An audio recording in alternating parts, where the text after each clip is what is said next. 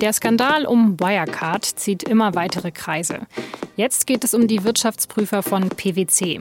Die haben nämlich den Jahresabschluss 2019 der Wirecard Bank testiert, also überprüft. Und das möglicherweise auf Basis falscher Angaben. Was das für die Wirtschaftsprüfer bedeutet, das erklärt mir gleich Klaus Ott aus dem Ressort für investigative Recherche. Sie hören auf den Punkt, den SZ Nachrichten Podcast. Ich bin Laura Terberl und los geht's nach der Werbung. Die heutige Podcast-Folge wird präsentiert von der Allianz Lebensversicherung. Wenn es um deine finanzielle Zukunft geht, dann ist die Allianz für dich da. Und das selbst, wenn die Welt mal Kopf steht. Sie bietet für deine Altersvorsorge Stabilität und Zuverlässigkeit sowie gleichzeitig starke Renditechancen. Focus Money hat die Allianz sogar als finanzstärksten Lebensversicherer Europas ausgezeichnet. Jetzt mit der neuen Allianz Lebensversicherung in die Zukunft starten. Informiere dich persönlich bei deiner Beratung oder digital auf allianz.de slash deine Zukunft. Der Zahlungsdienstleister Wirecard wurde ja schon als das nächste PayPal gehandelt, ein Unternehmen mit einer goldenen Zukunft. Aber dann ist im Juni diesen Jahres das Lügengebäude in sich zusammengebrochen. Und es wurde deutlich, der Erfolg von Wirecard beruhte offenbar auf einem komplexen Betrugssystem. Die Firma musste Insolvenz anmelden und flog aus dem DAX. Gerade sitzen mehrere Spitzenmanager von Wirecard in Untersuchungshaft, darunter auch der ehemalige Vorstandschef Markus Braun. Der bestreitet übrigens alle Vorwürfe. Er will von den Betrügereien in seinem Konzern nichts gewusst haben. Und Ex-Vorstandsmitglied Jan Masalek, der befindet sich weiterhin auf der Flucht. Und seit diesem riesigen Bilanzskandal fragen sich natürlich alle, wer schuld an diesem ganzen Debakel ist. Wem hätte der Betrug schon früher auffallen müssen? Die deutsche Finanzaufsicht BaFin, die dem Bundesfinanzministerium unterstellt ist, die hätte eigentlich bei Wirecard genauer hinschauen können. Aber Wirecard wurde von der BaFin als Technologiekonzern eingestuft und nicht als Finanzdienstleister. Und deshalb erklärte sich die BaFin für nicht zuständig. Was da genau versäumt wurde, das soll jetzt auch ein Untersuchungsausschuss im Bundestag klären. Besonders im Fokus stehen aber auch die Wirtschaftsprüfer. Die Firma EY testierte jahrelang die Bilanzen der Wirecard AG und wurde erst sehr spät misstrauisch. Und jetzt gibt es eben eine neue SZ-Recherche gemeinsam mit dem WDR und die beleuchtet die Rolle von PwC, einer anderen Wirtschaftsprüfungsgesellschaft. Und PwC hat nämlich zuletzt die Wirecard Bank geprüft.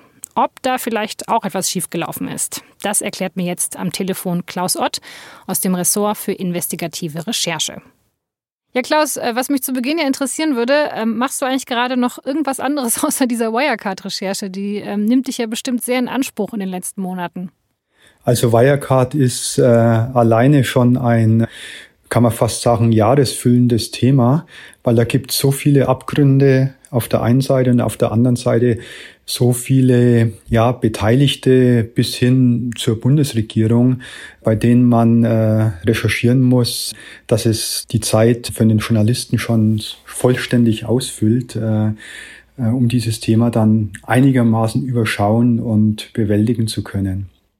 Das stimmt. Jetzt gibt es ja auch schon wieder Neuigkeiten. Und diesmal geht es um PwC, ein Konzern, der als Wirtschaftsprüfer für Wirecard zuständig war.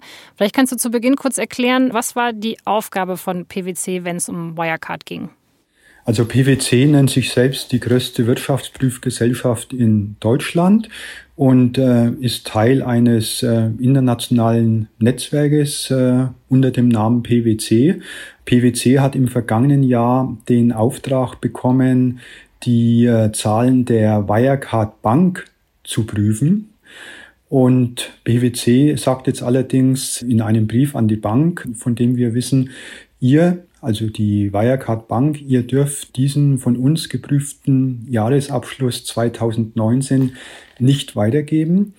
Mit folgender Begründung. Äh, wir haben auch auf Angaben eines äh, Wirecard-Managers äh, vertraut, der mittlerweile in Untersuchungshaft sitzt, der verdächtigt wird, hier an Betrügereien in Milliardenhöhe mitgewirkt zu haben. Und dahinter steckt dann die Botschaft der Wirtschaftsprüfer, sollte sich die Bilanz der Wirecard Bank für 2019 als falsch erweisen, dann nicht deshalb, äh, weil wir schludrig geprüft haben, sondern weil wir getäuscht worden sind. PwC will schlicht und einfach verhindern, dass man in diesen Riesenskandal mit hineingezogen wird und möglicherweise mit Schadenersatzklagen konfrontiert wird. Okay, also PwC hat eben diese Bilanz der Wirecard Bank geprüft und hat wohl auch keine Fehler gefunden, obwohl man jetzt ja davon ausgehen müsste, dass es da Fehler gab. Und jetzt versucht sich aber PwC zu verteidigen und sagen, na ja, wir haben uns ja darauf verlassen, dass uns eben dieser Manager richtige Aussagen macht und der ist jetzt falsch. Also man versucht so ein bisschen die, die Schuld von sich wegzuschieben. Ja, wobei ähm, das Verhalten von PwC ist auch nachvollziehbar. Dann muss man eben schauen, ist die Bilanz der Wirecard Bank für 2019 korrekt äh, oder ist sie falsch, äh, weil auch dort irgendwelche Betrügereien von Managern bei Wirecard sozusagen sich bemerkbar gemacht haben. PwC sieht ja auch, was den Kollegen äh, bei der Wirtschaftsprüfgesellschaft EY derzeit passiert. EY hat seit vielen Jahren die Bilanzen der Wirecard AG geprüft, also des Konzerns, der Konzerngesellschaft. Und nun muss eben EY damit rechnen, dass es äh, horrende Schadenersatzklagen auch gegen die, die Wirtschaftsprüfer, also gegen EY gibt. Und PwC will verhindern, dass, dass dieser Gesellschaft, also PwC, dasselbe widerfahren könnte bei der Wirecard Bank. Also man versucht sich da so ein bisschen abzusichern. Das kann ich natürlich verstehen. Auf der anderen Seite ist natürlich so ein bisschen die Frage, wenn diese ganzen Wirtschaftsprüfungsgesellschaften diesem Schwindel und diesem Betrug nicht auf die Schliche kommen, wieso gibt es die dann überhaupt? Also stellt das nicht so ein ganz ein bisschen auch dieses System generell in Frage? Ja, mit Sicherheit. Also wird ja auch politisch heftig diskutiert im Bundestag, in der Bundesregierung. Die Gefahr besteht natürlich, äh, wenn du als Wirtschaftsprüfer bei einer Gesellschaft äh, schon seit einigen Jahren dabei bist, dass du dann den Auftrag auch behalten willst, weil das sind ja alles auch lukrative Aufträge. Und wenn du, sagen wir, schon drei, vier, fünf Jahre prüfst und die Aussicht hast, dass du nochmal einige Jahre prüfen kannst, dann ist wahrscheinlich schon auch ähm, eben äh, die Gefahr da, dass man bei der einen oder anderen Sache vielleicht mal ein Auge zudrückt oder sich mit Erklärungen zufrieden gibt, äh, wo man eigentlich nachhaken müsste und sagen müsste, äh, kann das so stimmen? Und deswegen wird ja auch auf der politischen Ebene diskutiert, ob man die Vorschriften dahingehend ändert, dass die Wirtschaftsprüfer schneller ausgetauscht werden müssen. Da gibt es auch die Idee, dass alle drei Jahre ein Wechsel bei den Wirtschaftsprüfern erfolgen muss. Weil wenn ich ohnehin nur für drei Jahre einen Auftrag habe, dann kann ich natürlich so vom psychologischen her ganz anders rangehen und kann sagen, jetzt, jetzt wird wirklich knallhart bis ins kleinste Detail geprüft. Und wenn ich da nach zwei Jahren den Auftrag verliere, weil ich vielleicht an einer Stelle auch mal zu streng war, was macht es dann? Dann geht es nur noch um ein Jahr und nicht mehr um etliche Jahre, fünf, sechs Jahre, die ich vielleicht noch hier weiter prüfen kann gegen gutes Geld. Ja, Wirecard wird dich ja wahrscheinlich die nächsten Monate auch noch beschäftigen. Was sind denn jetzt so die nächsten Schritte? Also wann wissen wir, wer denn jetzt für diesen Betrug verantwortlich ist? Also die nächsten Schritte sind zum einen der Untersuchungsausschuss im Bundestag, der im Herbst eingesetzt wird. Da wird sicher schon einiges äh, an die Öffentlichkeit kommen. Der tagt ja äh, zum großen Teil dann auch öffentlich. Dann kommen noch die Ermittlungen der Staatsanwaltschaft München I hinzu, die äh, noch viel tiefer gehen als das, was der Untersuchungsausschuss leisten kann. Sitzen ja vier ehemalige Wirecard-Manager in Untersuchungshaft. Das bedeutet, die Staatsanwaltschaft muss schauen, dass sie in äh, sehr überschaubarer Zeit äh, hier die Verantwortlichen vor Gericht bringt. Man kann die Leute ja nicht ewig in Untersuchungshaft sitzen lassen. Und insofern ist im nächsten Jahr, im Frühjahr oder im Sommer wahrscheinlich mit einem Wirecard-Prozess zu rechnen, bei dem dann äh, in der Öffentlichkeit vieles transparent wird, was jetzt noch ermittelt wird. Klaus, vielen Dank. Am Mittwoch wurde bekannt, dass in Nordrhein-Westfalen fünf rechtsextreme Chatgruppen bei der Polizei aufgedeckt wurden. Dazu hat sich am Donnerstag im Landtag der NRW-Innenminister Herbert Reul geäußert.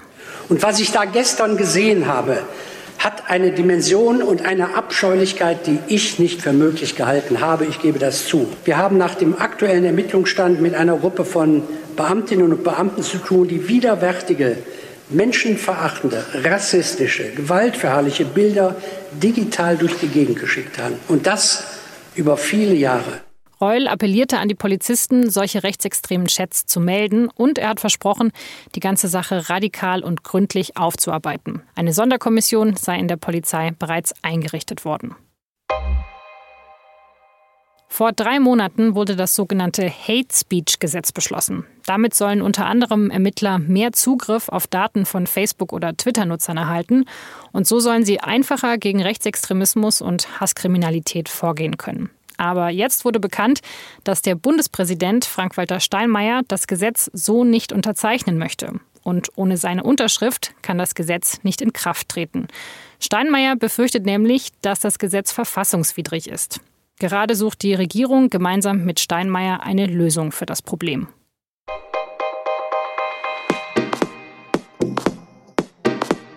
Im Wirtschaftsteil der SZ vom Freitag stehen nicht nur alle Infos zu Wirecard, es gibt auch noch einen ganz anderen Wirtschaftskrimi zu lesen, nämlich den von meinem Kollegen Uwe Ritzer. Der hat die Geschichte des sogenannten Wolfs von Sofia recherchiert. Ein Anlagebetrüger, der gerade zu vier Jahren Haft und einer Million Euro Schadenersatz verurteilt worden ist. Die Begleitumstände sind aber sehr verdächtig, denn gleich zwei Hauptbelastungszeugen sind inzwischen aus ungeklärter Ursache verstorben. Die ganze Geschichte des Wolfs von Sofia, die gibt's in der Zeitung vom Freitag und den Link finden Sie auch in den Show Notes. Das war auf den Punkt. Redaktionsschluss war 16 Uhr. Vielen Dank fürs Zuhören.